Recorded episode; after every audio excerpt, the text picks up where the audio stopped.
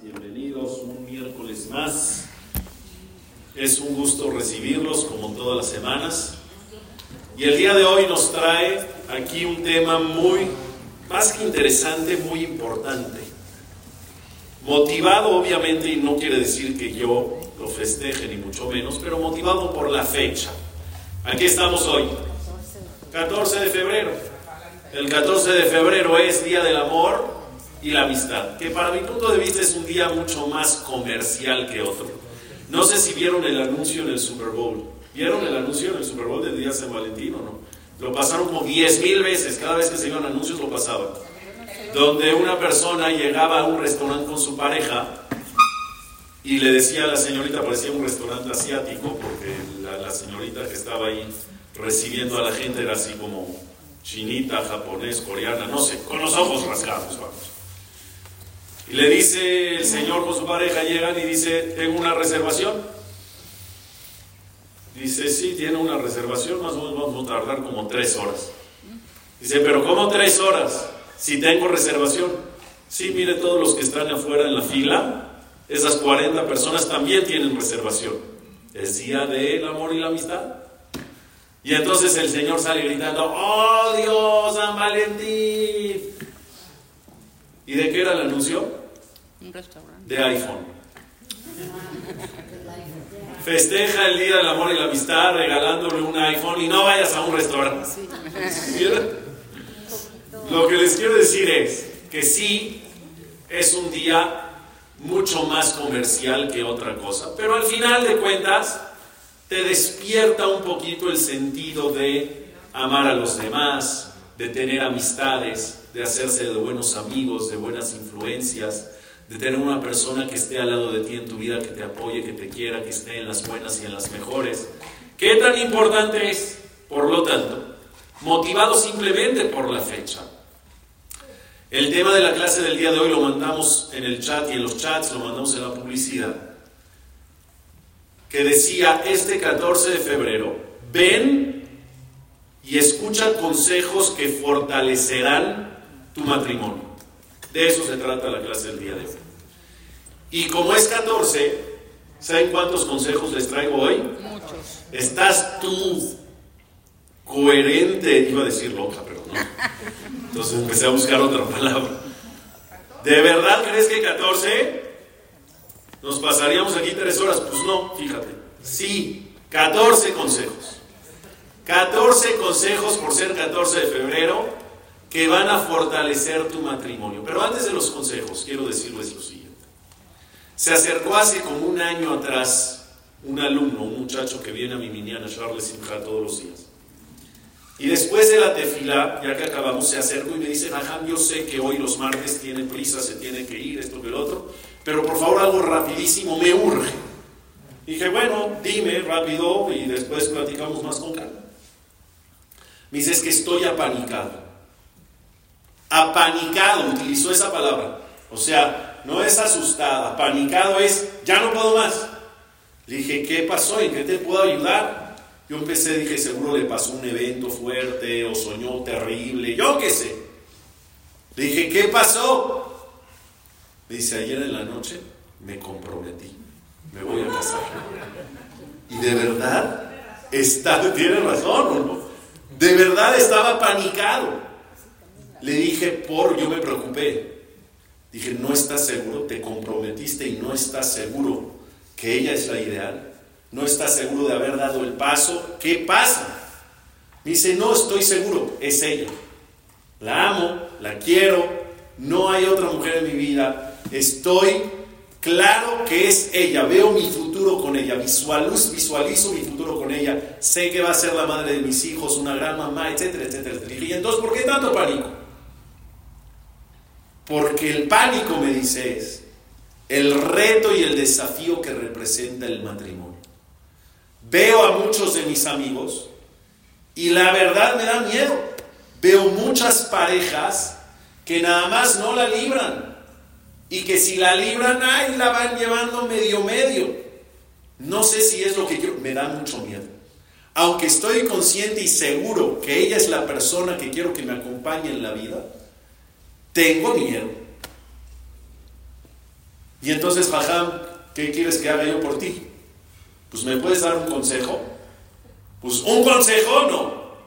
Un consejo, hoy traje 14.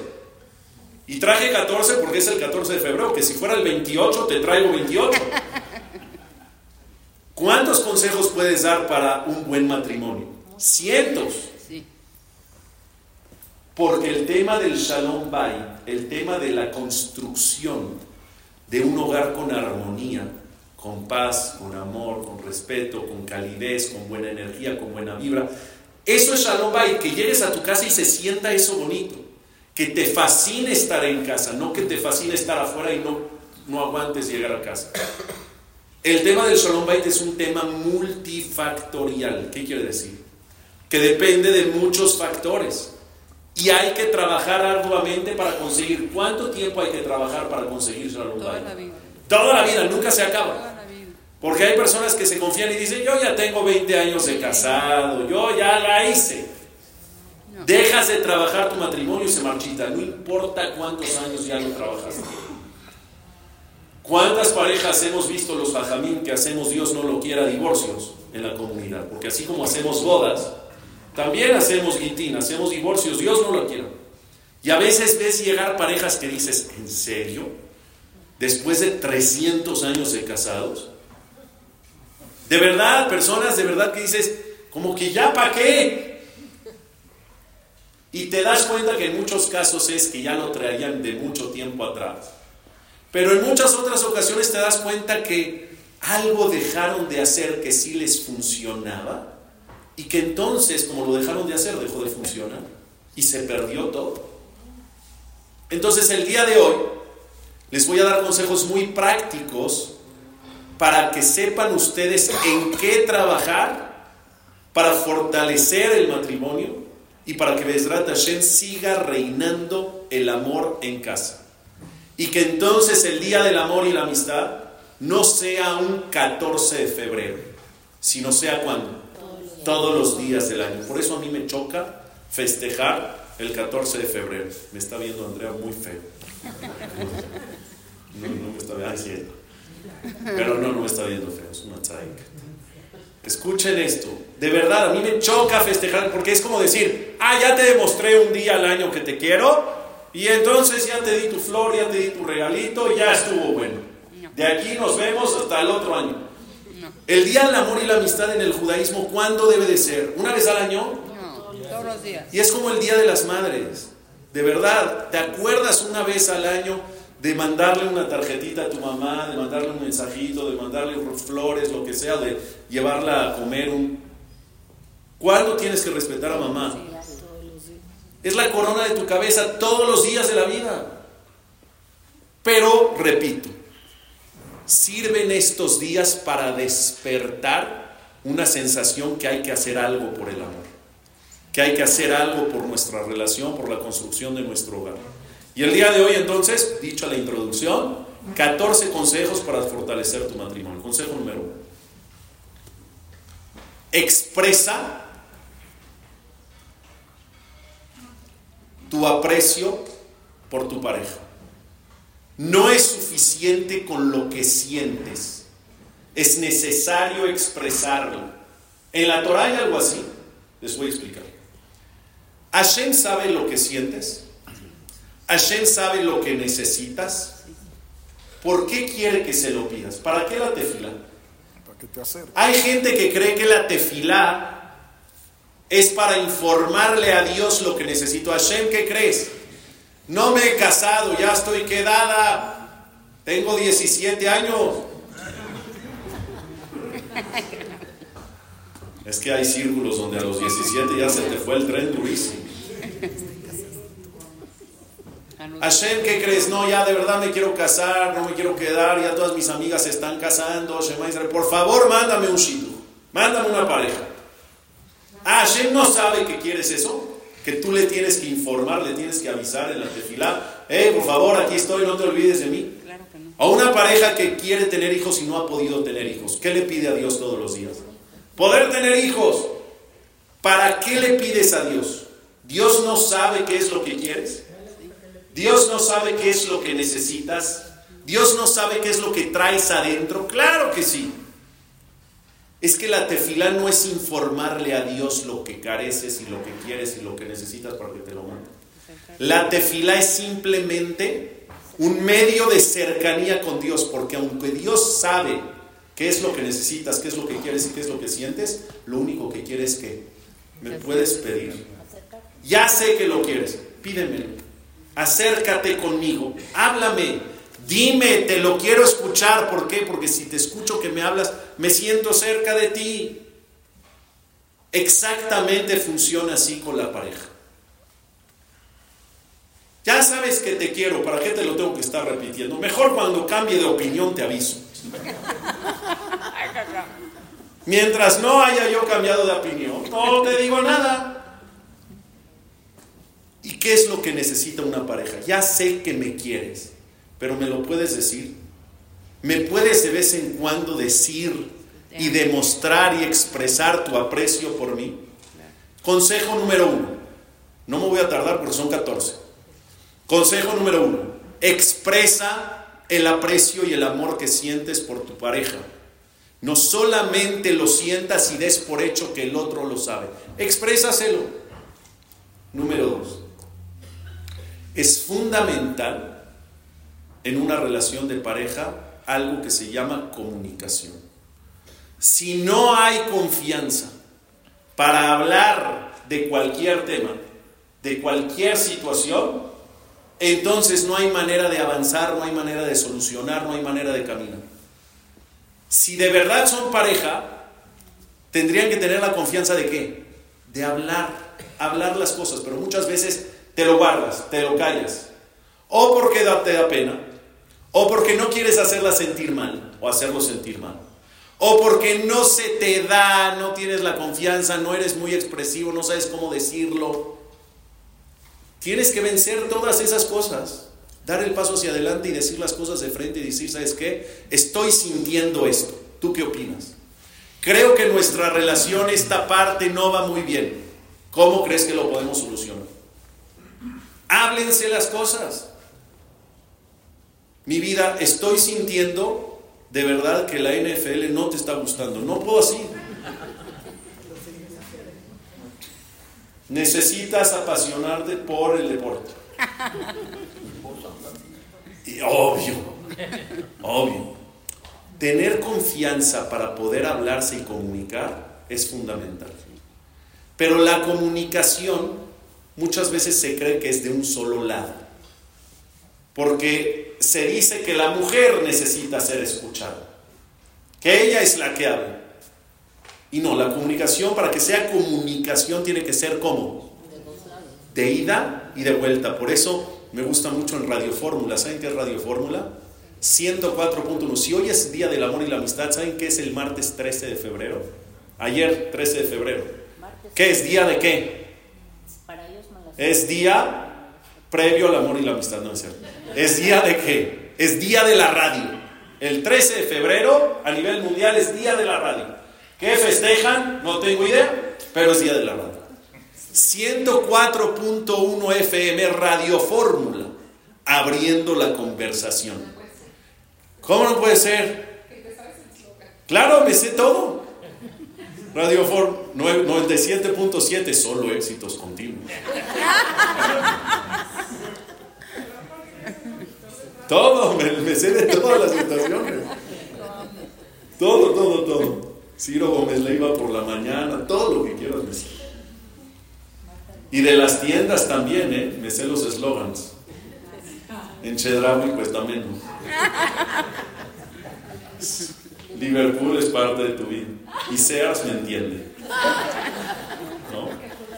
Y así hay muchos, muchos, muchos. Sambors, solo, solo Sambors. Muy bien. ¿Cuál era más por tu dinero? Na, na, na, más por tu dinero. ¿Qué era? Ya no me acuerdo eso. Bueno. Radio Fórmula 104.1 FM, abriendo la conversación. No es una radio que solo habla, es una radio que también te escucha. Así dicen en el radio, no soy yo. Pero tiene un mensaje súper profundo. Porque abriendo la conversación, una comunicación tiene que ser qué? Mutua. No puede solamente una persona hablar y el otro escuchar y ya. No, cuando tú hablas yo escucho. Y cuando yo hablo, tú escuchas. Comunicación tiene que ser de ida y vuelta. Y por eso la radio que te escucha y no nada más te habla, es abriendo la conversación. 104.1 es una radio que no solamente te habla, sino también te escucha cuando tú me hablas. Y entonces los motivan a los radioescuchas a qué? A hablar y a mandar sus opiniones y a mandar sus textos y los sacan públicamente, etc. En una relación de pareja es fundamental que tener la confianza y tener la apertura de poder hablar y sé que me vas a escuchar. Y que cuando a ti te toque hablar, sé que te voy a escuchar. Y a partir de ahí, poner cimientos en nuestra relación. Entonces llevamos 12 14. Número uno, no es suficiente con que sientas, es necesario que lo expreses. Número dos, no te avergüences, no te apenes de nada, que no te cueste trabajo hablar las cosas. Habla y escucha cuando te habla. Número tres, la verdad, ustedes saben que siempre doy conferencias sin nada en mano, pero aquí son 14 puntos, entonces me dio flojera aprendérmelos. Punto número tres. Pide disculpas más a menudo, aunque no haya sido tu intención dañar o afectar a tu pareja. Creyeron que iba a decir, aunque no haya sido tu culpa. ¿No? Porque muchas veces digo, bueno, ya te, pido perdón, aunque yo no hice nada. A mí no sé si me parece eso. A mí no me encanta pedir disculpas cuando tú no tienes que pedir disculpas. Y no te tengo que pedir yo perdón porque yo no hice nada, no estoy seguro que hay que pedir perdón nada más para que estés contento, nada más para que estés contenta. No. Pero sí tienes que pedir disculpas cuando la riegas. Cuando la riegas con intención, obviamente. Pero aún si fue de manera indirecta, no fue mi intención, mira, no lo planeé así, mira, a lo mejor me equivoqué. Pero ¿sabes qué? No fue mi intención dañarte. Igual que igual te pido perdón. ¿Y saben que muchas veces es lo que pasa? Que normalmente tachamos de exageradas, dramáticas o exagerados y dramáticos y por eso como que creemos que tenemos derecho a no pedir disculpas. Porque ya no es para tanto, es una exagerada. Ok, soy una exagerada, pero así sentí. Me afectaste, me heriste, me dañaste. Aunque yo sea un exagerado aunque sea una exagerada. Si hiciste algo que me dañó, que me afectó, aunque sea de manera indirecta y sin intención, tienes que tener la capacidad de qué? De pedir perdón. Pide perdón. La palabra más mágica en la Torah existente se llama perdón. El perdón borra absolutamente todo. En Kippur comienzas de nuevo literal, página abierta para el siguiente año. Página en blanco. Hashem te perdona todos los pecados siempre y cuando qué? Pidas perdón. Siempre y cuando pidas perdón. No se trata de no equivocarse en la vida. Alguien desde el día que se casa puede asegurar yo jamás en la vida le voy a hacer algo que le tenga que pedir perdón a mi esposo o a mi esposo. ¿Alguien puede asegurar eso? Jamás te voy a afectar en nada, jamás te voy a herir, jamás te voy... Es imposible eso. De eso se trata la vida. De errar, aciertos y errores. Me voy a equivocar. Y Dios no pretende que seas perfecto. Y tu pareja no puede pretender que seas perfecta o que seas perfecto. Lo que sí podemos pretender es que cuando te equivoques, reconozcas. Y después de reconocer, tengas la grandeza porque para mí eso es grandeza, necesitas tener la grandeza de enfrentar las cosas y de frente decir, te pido una disculpa. Y aunque no fue tu intención, te pido una disculpa, perdón. No la taches de dramática o de exagerada o de dramático o de exagerada. Pide disculpas, pero disculpas buenas. No de, ¿perdonas? ¿Qué? No bien, como debe de ser, a la cara, a los ojos. Pide disculpas y vas a ver que es otro boleto a partir de ahí en adelante. Ahora, también no se trata de estar regando cada rato y decir, ah, pues ya, la regué, te pido perdón, la regué, te pido perdón, la regué, te pido perdón, así como en el tema de la teshuvah para con Dios. No es suficiente el perdón, sino es necesario que Dios vea un cambio pequeño en ti, que ya no la quieres volver a regar, que tienes por lo menos la intención y la actitud de mejorar y no volver a cometerlo, entonces ahí el perdón toma validez. Pero si el perdón es nada más de boca para afuera y no hay acciones que demuestren que de verdad estás pidiendo perdón, pues es nada más de boca para afuera. Entonces, en este punto de pedir perdón más a menudo y que sea de verdad, tiene que venir aunado con una acción de demostración que de verdad quiero mejorar y no quiero volver a caer en lo mismo y estarte pidiendo perdón a cada rato. Consejo número cuatro. Este me encanta. Me voy a centrar más, me voy a enfocar más en tus virtudes que en tus defectos. ¿Todos tenemos virtudes o no? ¿Todos tenemos defectos o no? No hay hombre perfecto. No hay ese príncipe azul.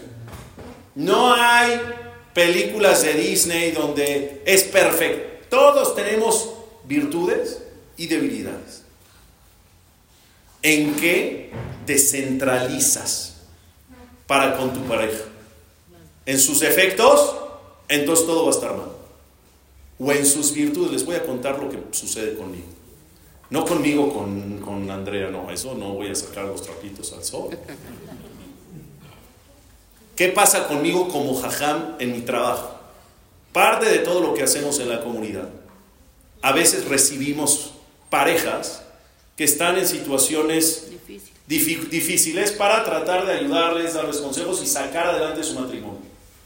Tratamos y procuramos de que no lleguen al límite para que entonces tengan que tomar caminos separados. Tratamos de trabajar fuerte con ellos para qué?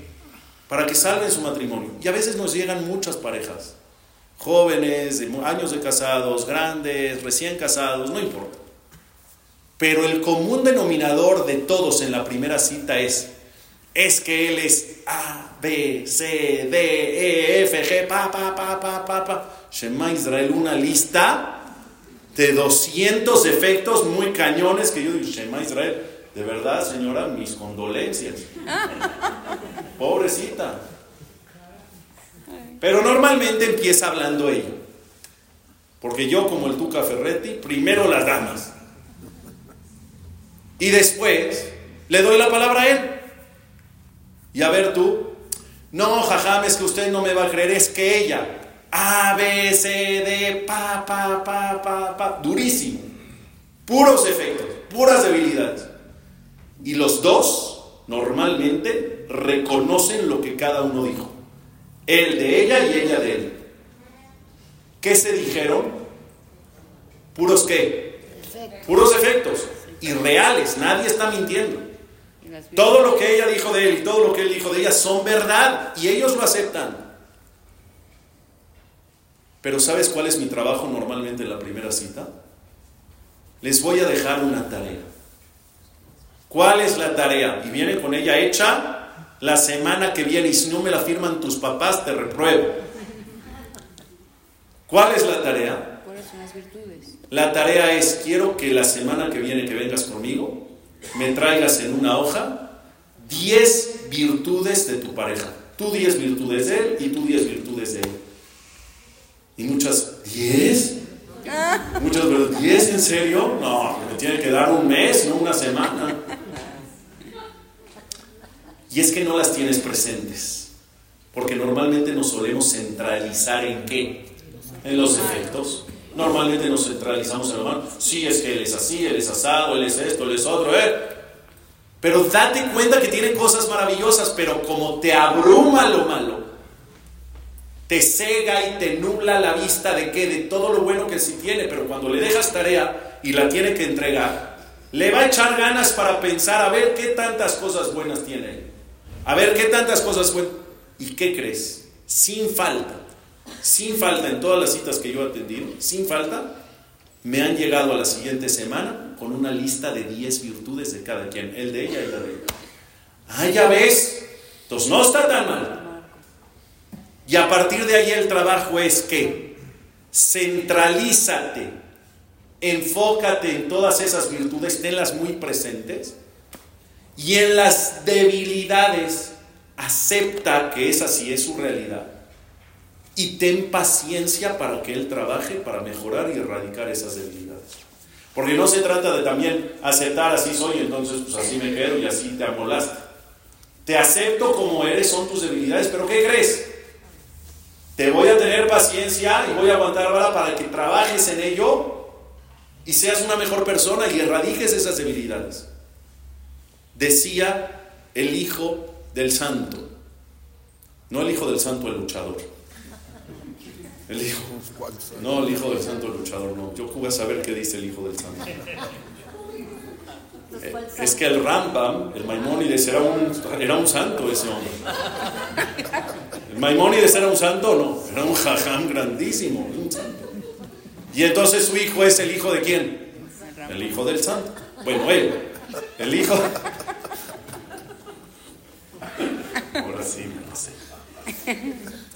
El hijo del Rambam, ¿cómo se llamaba el Rambam? El Maimónides, Rabbi Moshe Ben Maimón. Tenía un hijo que se llamaba Rabbi Abraham, era Rab también, era Rabbi. Se llamaba Abraham, Rabbi Abraham Ben Rambam, Rabbi Abraham, el hijo del Rambam.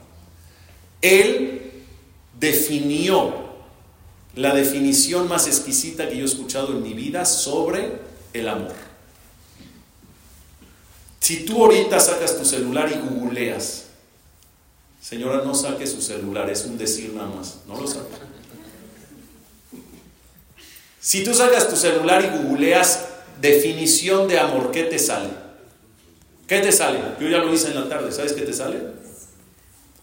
Es un sentimiento que no tiene explicación.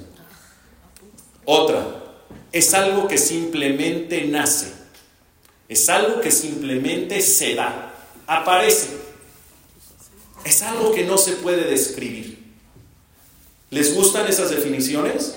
Eh, muy más o menos.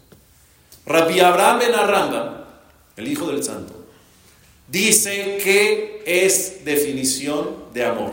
Escuchen la definición. Es un sentimiento que genera placer a partir del conocimiento de las virtudes del ser a quien quieras amar. Quiere decir que amor no simplemente se nace, no simplemente se da. No es un flechazo de Cupido. No existe eso. Si creen en Cupido, es como si crees en la cigüeña. Ya no creas. De verdad, lo de la cigüeña no es verdad. En serio. A ver, platícanos entonces cómo. No, porque hay niños. No es real lo de Cupido, no es un flechazo que simplemente te nació amor, amor a primera vista, no existe eso. Existe atracción a primera vista y a partir de ahí trabajas para sentir amor, eso sí. Una persona cuando se casa tiene que tener la meta de que conforme más conozca y más pase tiempo con esa persona, su amor crezca. Mientras más conoces, te amo mucho más. Creí que te amaba de recién casado. No, ahora después de 20 años sé lo que es amar. Porque te conozco y eres un ser extraordinario. Pero pongan atención en las palabras del Maimónides. Es un, sentimiento que genera placer a partir del conocimiento de las virtudes del ser a quien quieras amar. Entonces, ¿quieres trabajar para sentir amor por alguien? Enfócate, enfócate en qué? Enfócate en conocerla, pero en conocer particularmente sus virtudes. Y dejar un poco de lado en segundo plano las debilidades, pero no al revés, ¿Qué es lo que solemos hacer. En primer plano las debilidades y las virtudes ni me acuerdo. ¿Está claro? Entonces, consejo número cuatro, centralízate en las virtudes. Consejo número 5. Escuchen esto. Trata de no controlar ni ordenar. Ordenar de dar órdenes. Conozco un jajam, que seguramente muchos de ustedes lo conocen también, que es muy buen amigo mío. Pero es lo más cursi de este planeta. No te puedo explicar lo cursi que es. Yo creí que era cursi, pero cuando vi a él y veo cómo se maneja y se, se, sus formas, digo, no, bueno, este está en otro nivel de cursi. Seguramente cuando era chico le gustaba Fey, ya sabes, de esos, de ese nivel. Era bueno, bueno. Azúcar, tú mi complemento. Todo. ¿Y dónde para mí rayó en la cursilería? Me contó una vez que estábamos platicando así de, de, cómo tanto él como yo aconsejamos parejas y no sé qué. Y él me dijo una vez que le aconsejó una pareja lo que él hizo con su esposa. ¿Qué hizo con su esposa? Le dijo así. Yo cuando me casé con mi esposa, le dije, yo no estoy aquí para controlarte ni para ordenarte qué puedes hacer, qué no puedes hacer. Eso de que, déjame, le voy a pedir permiso. Yo soy quien, soy tu papá. Yo soy quien para darte órdenes, para controlar tu vida, para darte o no darte permisos. Yo no estoy aquí, así dijo él. No estoy aquí para controlarte ni ordenarte. Estoy para servirte. Ah, Me caso contigo. sí, por supuesto. ¿No? Sí, sí, sí. Pero yo lo conozco a él y de verdad sé que no lo dice de boca para afuera. O sea, en serio, en serio, en serio, lo siente, lo hace, lo conozco de verdad. ¿Se lo traen? No, no es No es. Sí. Pero imagínate si vivimos una vida con nuestra pareja, no para controlar su vida, sino para servirte. Estoy aquí para... ¿En qué te puedo ayudar?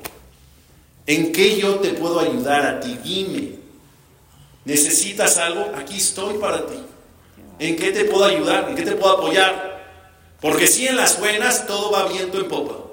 Y cuando hay adversidades en el matrimonio, un tema de dinero, te das la media vuelta y entonces me daré la media vuelta. Y hay unos vidrios. ¿Cómo dice el dicho? Cuando el, Cuando el dinero se va. eh, cuando el dinero sale por la ventana, El amor se va. El amor se va. El amor se va. me encantó porque escuché en 10 segundos 30 versiones diferentes del refrán.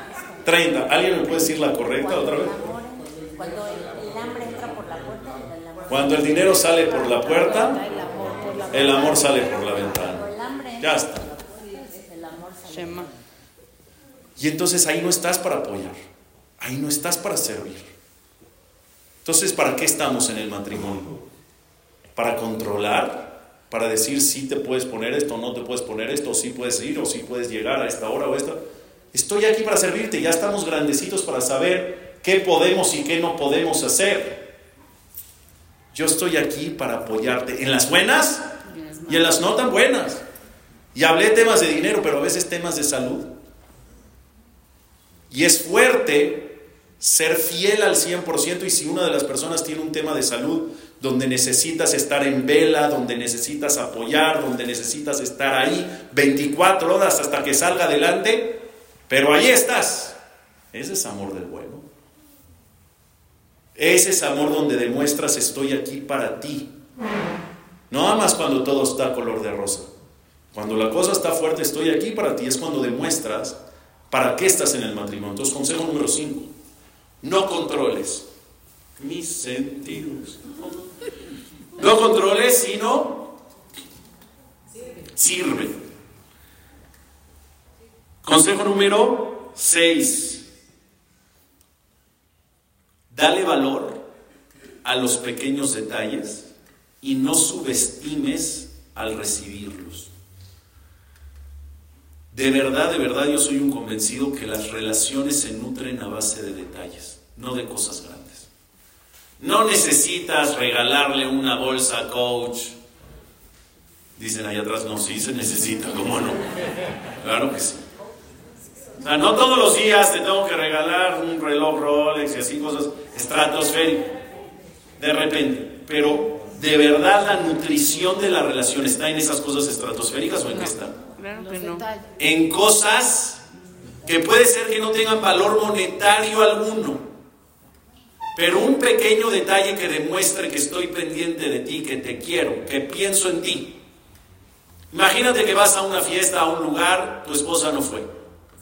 Y sales y está el DF, el desayuno, y ves algo que sabes que le fascina a tu esposa. El, el, ese, el dulcecito, el chabacano, vamos a decir.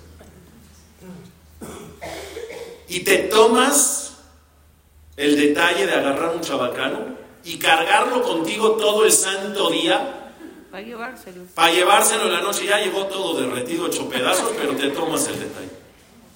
Llegas en la noche y le dices, mi vida, mira que te traje, como sé que te gustan en el bar mitzvah que fui en la mañana, mira el chabacano. Me lo aplasto y me lo. ¿Cuánto vale ese detalle? Todo. ¿Cuánto te costó? Nada. Trabajo, esfuerzo, dinero, sacrificio, nada. Estás a la mitad del día. Un pequeño detalle de en el WhatsApp. ¿Cómo vas, amor? ¿Cómo va tu día? Te quiero. Love you. Qué bonito. ¿Cuánto te costó? Nada. Tiempo no, esfuerzo no, dinero no. ¿Y cuánto vale eso para la persona que lo recibe? Muchísimo. Vale oro. Enfócate y dale valor no a las cosas estratosféricas. Dale valor a qué? A los detalles, porque los pequeños detalles hacen la gran diferencia. Pero, en este mismo punto, les pido que no subestimen esos detalles cuando eres el que recibe. El que los da tiene que tener valor y aprecio por ellos para darlos. Y estar enfocado en darlos, estar consciente de darlos. Pero el que recibe, no subestimes ese detalle. ¿Qué quiere decir no subestimes ese detalle? Ah, ya me llegó todo aplastado el chabacano. O siempre me trae la misma flor. Ya que le cambie. O como una señora una vez me dijo, es que de verdad no tiene nada que hacer mi marido todo el día, todo el día me está chateando, mandándome emojis, no sé. No, su jacito, el marido se está esforzando, mandándole cositas y la señora está, ya que se ponga a hacer algo, me, inunda el chat. No subestimes esos detalles. Si están teniendo esos detalles para ti, recíbelos y hazles sentir lo importante que es para ti haber recibido ese detalle. No los subestimes, no los veas de menos, aunque sean rutinarios y aunque sean comunes. Consejo número 7. Oye, me siento como el doctor corazón, oye. Estoy cañón. ¿Eh? Voy, voy a procurar entender que lo principal en un matrimonio es el respeto. Según la alhaja, hay varias obligaciones cuando tú firmas la que tú va el día de tu boda, varias obligaciones que tienes para con tu pareja de la Torah y varias obligaciones aparte de los jajamí. Pero la alhaja dice que por encima de todas esas obligaciones, la manutención, eh, la vestimenta, la intimidad, la fidelidad, todo, todo, que no te vas a casar con otra, etcétera, etcétera, etcétera, etcétera. Todas las que hay. Por encima de todo eso, por sobre todo está una palabra, respeto. ¿Y qué incluye el respeto? El respeto incluye de que cuando estemos en una mesa, al primero que le sirvan es a mí. ¿Eso es el respeto? El respeto está en que si hay varios quipes y ya quedaron dos quipes y faltas tú uno y tu esposa una y alguno de los dos está quemado. Hija, es un decir de a ti el quemado. No, normalmente ¿qué hacen? Yo me quedo el quemado y te sirvo a ti el que está bueno. ¿Ese es el respeto del que se habla? Claro que no. Pero, ¿qué es respeto en la pareja? Yo lo dividí en tres. Este inciso lo dividí en tres. Acciones. Sí. ¿Qué decir acciones? No violencia jamás. Empezando por la más importante, barminan, violencia física, terminas con todo. ¿eh? Violencia física para la Torah es uno de, las, de los focos de alerta más importantes para decir esto se terminó. Esto se terminó. violencia física, perdieron el respeto. Pierdes el respeto, perdiste todo. Pero aparte, dentro de las acciones, violencia verbal. Porque muchas veces sí, no te atreves a herir a una persona con golpes pero sí dañas con palabras. que a veces duelen más que un golpe y que no se quitan nunca. Eso es faltar al respeto. Si tú violentas verbalmente a tu pareja, le estás faltando al respeto. Y lo principal en el matrimonio judío es que no me faltes al respeto. Entonces, número uno, acciones. Que no violenten ni físicamente ni verbalmente. Número dos, Escucha, tono de voz. Porque puede ser que no le estés diciendo nada irritable.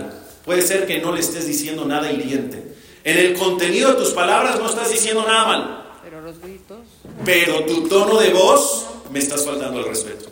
¿Por qué te falta el respeto? No te dije nada. Ah, no me dijiste nada. Tienes razón, no me dijiste nada, pero me estás gritando. No me grites. Aunque tengas razón, no me grites. Una vez, les conté la de la recámara de mis hijos. ¿No les conté? Esta es buenísima. Compramos hace, ¿cuándo tiene? 17 años. La recámara, primera vez de mis hijos. Fuimos amueblando la casa poco a poco. Entonces, cuando nacieron los niños y ya dormían en cama, pues ya necesitamos una recámara, no que sigan durmiendo en el piso. No, dormían en cama. Y entonces fuimos a ver a una mueblería, recámaras, esto, lo otro. Andrea fue a ver, ¡pum! Esta me gusta. Pero era una recámara color chocolate, se usaba en aquel entonces, piel color chocolate o piel, no sé qué, pero como piel color chocolate. Pero tenía costuritas en toda la circunferencia de la cabecera, en la circunferencia de la base, costuritas de color blanco.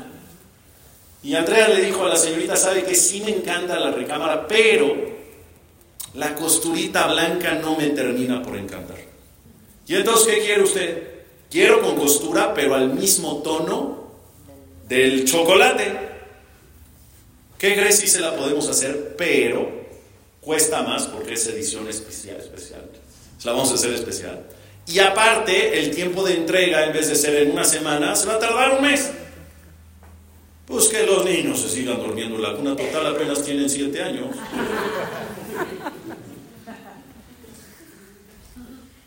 Órale va, pagamos más y esperamos más. Pero por favor, lo único que le pido es la costura al mismo tono de la piel, color chocolate. Va que va. Llega la fecha de entrega, ¿la entregaron? No, no la entregaron. Una semana después, no la entregaron. Dos semanas después, hablo. ¿Qué pasa? No, fíjese que el fabricante, que el proveedor, que el este, que el chocolate, yo qué sé. Total, en vez de llegar en un mes, llega en dos meses. Ya llega, Hamdela, ya Baruch Hashem, ya llegó, tocan el interfón. Somos de la mueblería, ya iba a decir el nombre, pero no voy a decir el nombre porque no vuelvo a comprar ahí en mi vida. Con la costura blanca. Llega, ¿qué? ¿A ti también te pasó? Entonces, ah, supone. Hacia ahí voy. Abre los muchachos que subieron la esta, abren las cajas, empiezan a armar. Veo la costura blanca. Ah, no puedes creer. Así me la tendrías que entregar en una semana. Pagué más, me esperé dos meses. Con la costura blanca estaba yo. En tu vida me has visto así. Levanté el teléfono, Jazita la que le tocó contestar. Contesta, mire, soy un señor fulano de tal, no sé qué. Y empiezo, ¡pa! Unos gritos, Shema Israel. No me estás creyendo, ¿verdad? Andrea, ¿estoy mintiendo o no?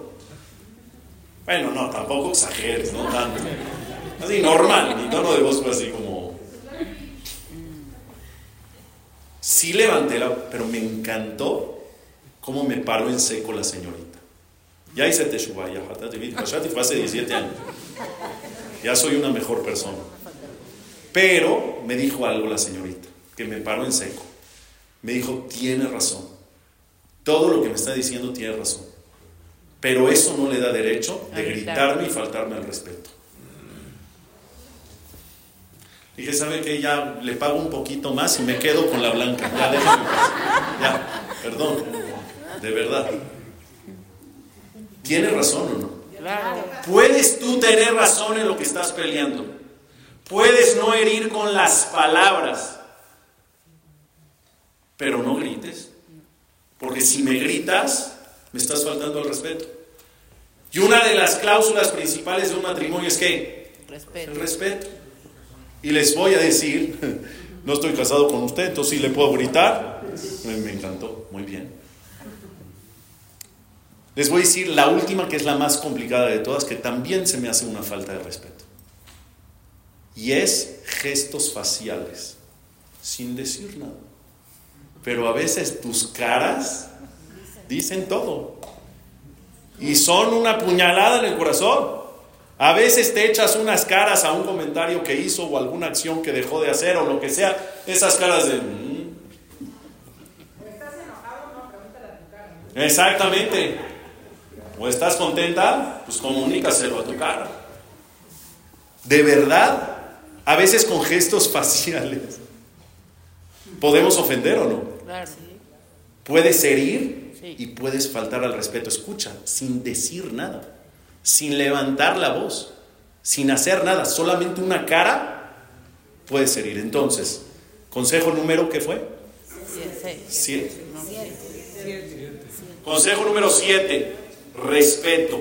Y respeto se trata de acciones, de tono de voz y se trata de gestos faciales.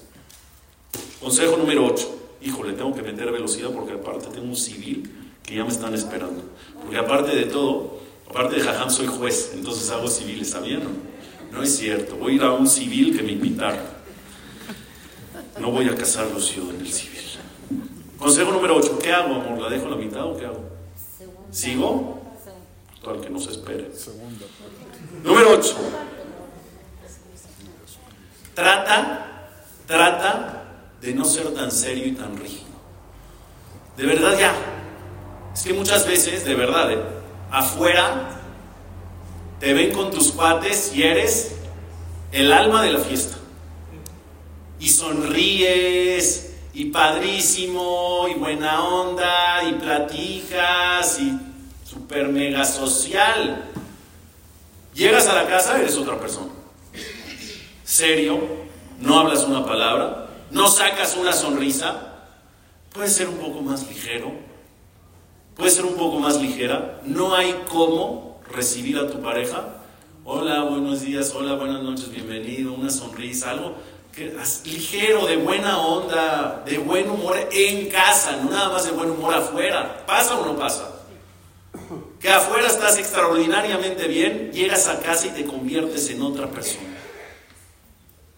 Y si la energía de la casa, la vibra de la casa cambia, según qué?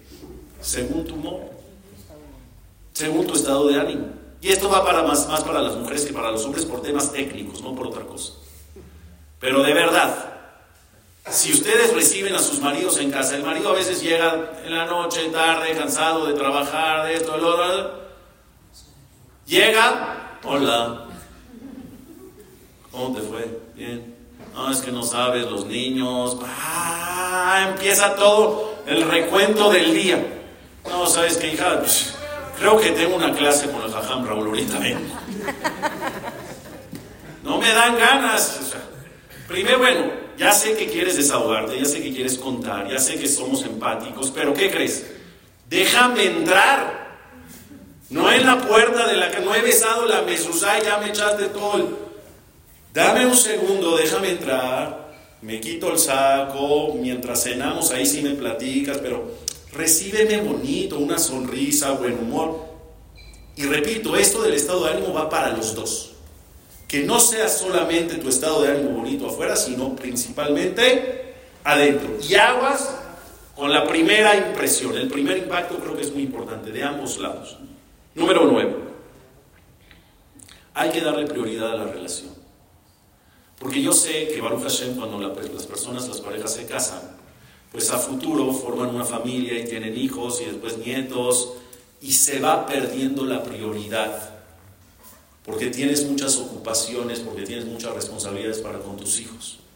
Pero muchas veces, por todas esas ocupaciones y responsabilidades, perdemos de vista que lo más importante, que es el origen de esa familia, que es la pareja. Entonces, dale prioridad a tu relación. Oye, pero ¿cómo le hago? Tengo hijos. No sé cómo le hagas. Momentos solos, tiempos solos, viajes solos. No necesitas irte un mes de viaje y abandonar a tu familia. No. Tiempo de calidad. De vez en cuando salgan a cenar no quieren ir a cenar, sal abajo de tu casa y caminen 15, 20 minutos solos, platiquen, estén solos tiempo.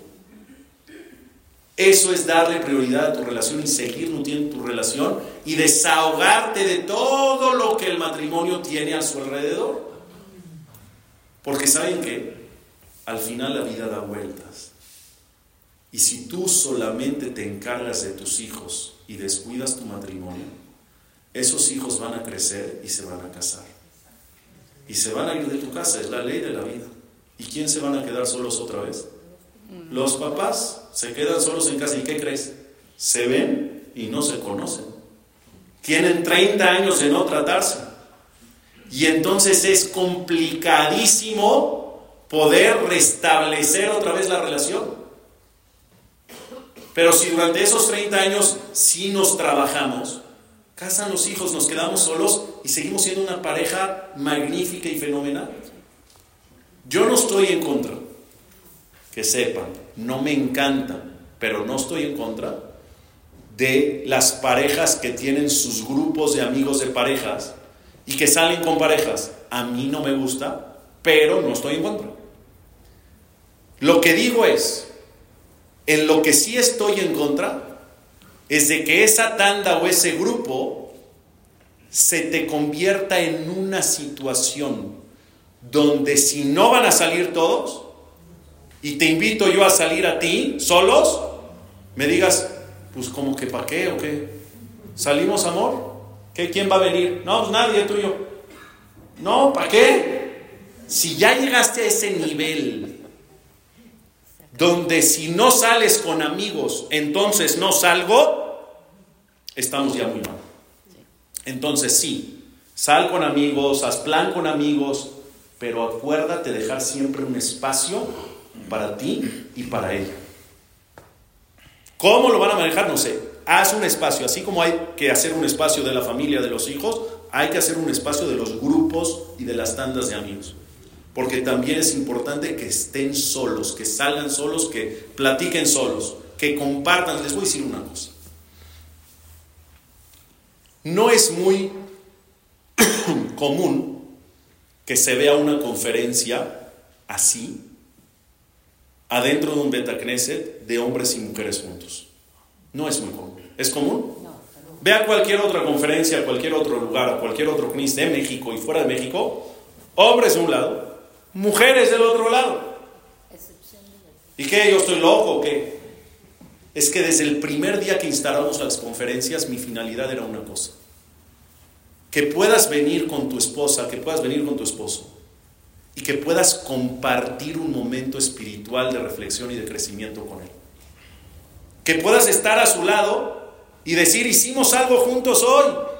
Y que cuando se vayan de aquí platiquen de la clase y si me pareció esto y no me pareció aquello, etc.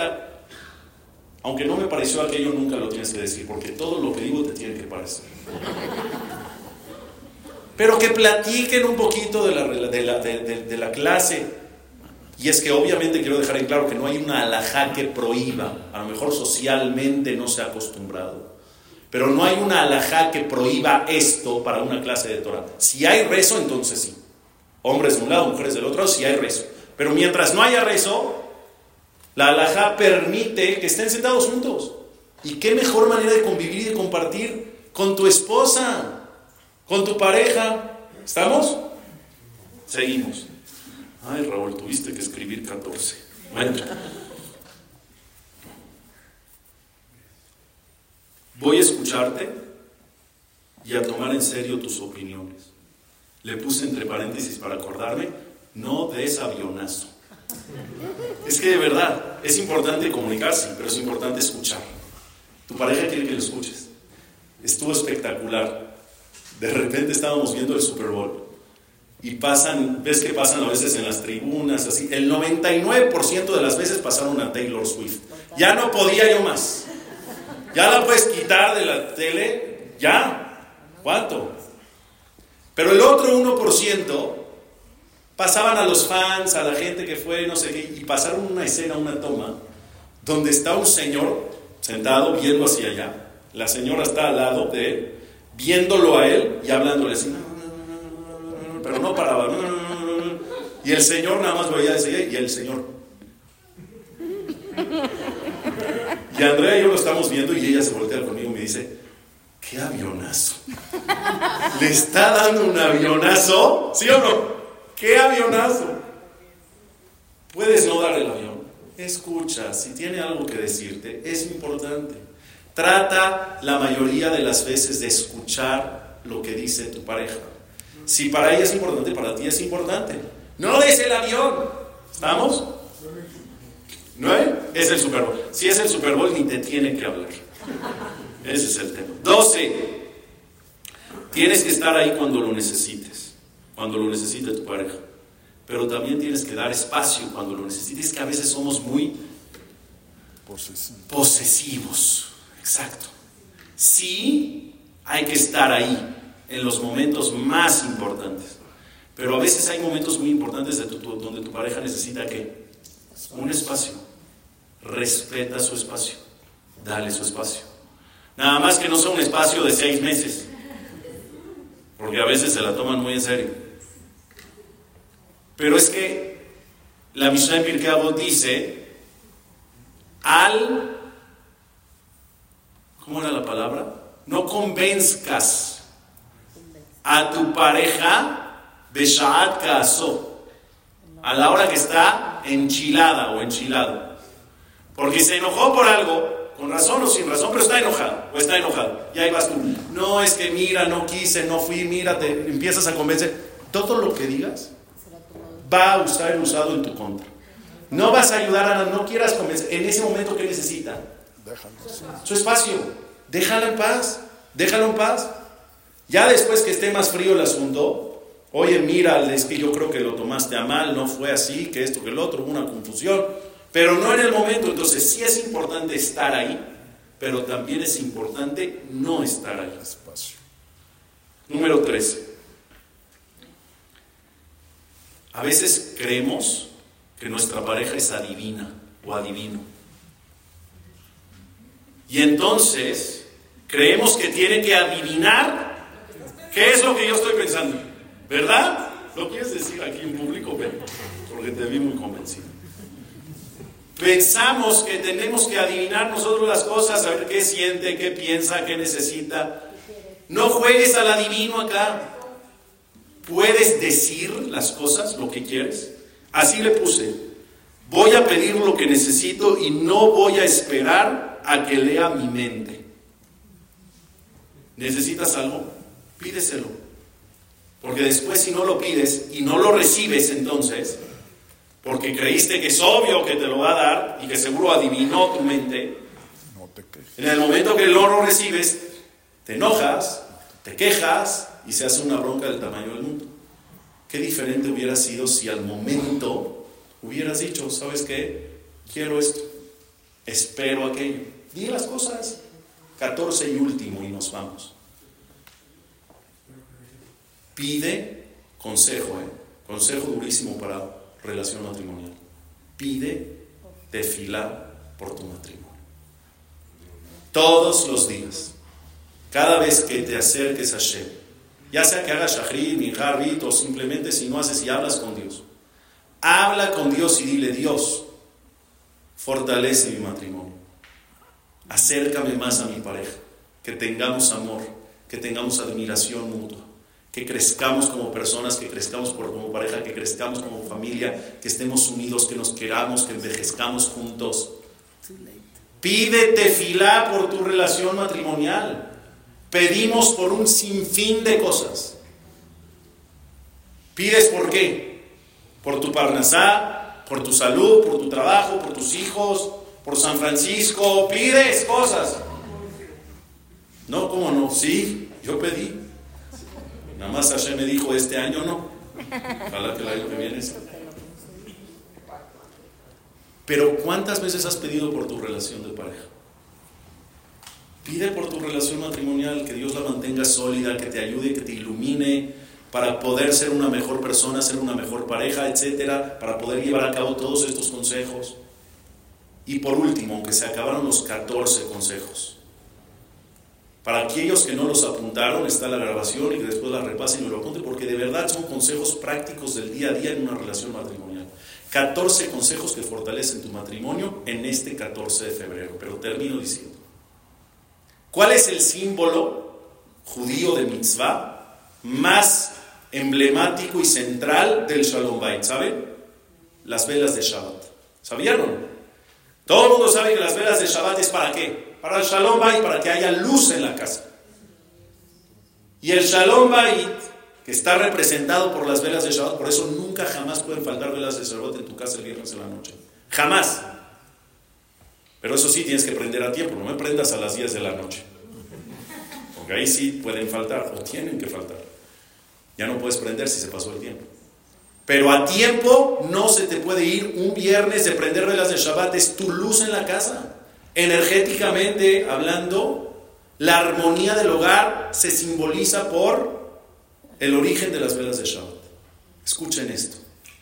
La mujer es la que prende las velas de Shabbat, pero el hombre es el que, las prepara. Y esto tiene un sentido en la alhaja. Yo todos los viernes le preparo las velas a Andrea y ella las prende. Y el sentido es, el Shalom Bait no depende solo de ti. El Shalom Bait depende de ti y depende de mí. Por eso tú las prendes y yo las preparo. Para estar conscientes que el que tiene que trabajar estos 14 consejos y muchos más que hay, ¿quién es? Los dos, al igual. No es cosa tuya y no es cosa mía, es cosa de los dos damas y caballeros, que viva el amor. Buenas noches. Hasta aquí, vamos a decir quién quiere que decida